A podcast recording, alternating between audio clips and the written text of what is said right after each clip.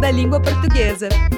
Você sabia que a palavra museu vem do grego antigo? Sim, a origem da palavra é o termo museion, que significa recinto das musas. As musas eram as nove filhas de Zeus e Mnemosine, a deusa grega guardiã da memória. Acreditava-se que elas inspiravam a ciência e as artes. Tradicionalmente, a palavra museu se refere ao lugar que abriga uma coleção de objetos de valor histórico, científico ou artístico. Mas hoje em dia, há museus que não são focados nas coleções, mas na experiência dos usuários. É o caso do Museu da Língua Portuguesa, que foi pioneiro no Brasil no uso da interatividade e recursos audiovisuais. O museu ajuda a valorizar e a celebrar a diversidade da língua portuguesa como elemento fundamental da nossa cultura. Para mais informações, acesse museudalinguaportuguesa.org.br. Apoio CBN.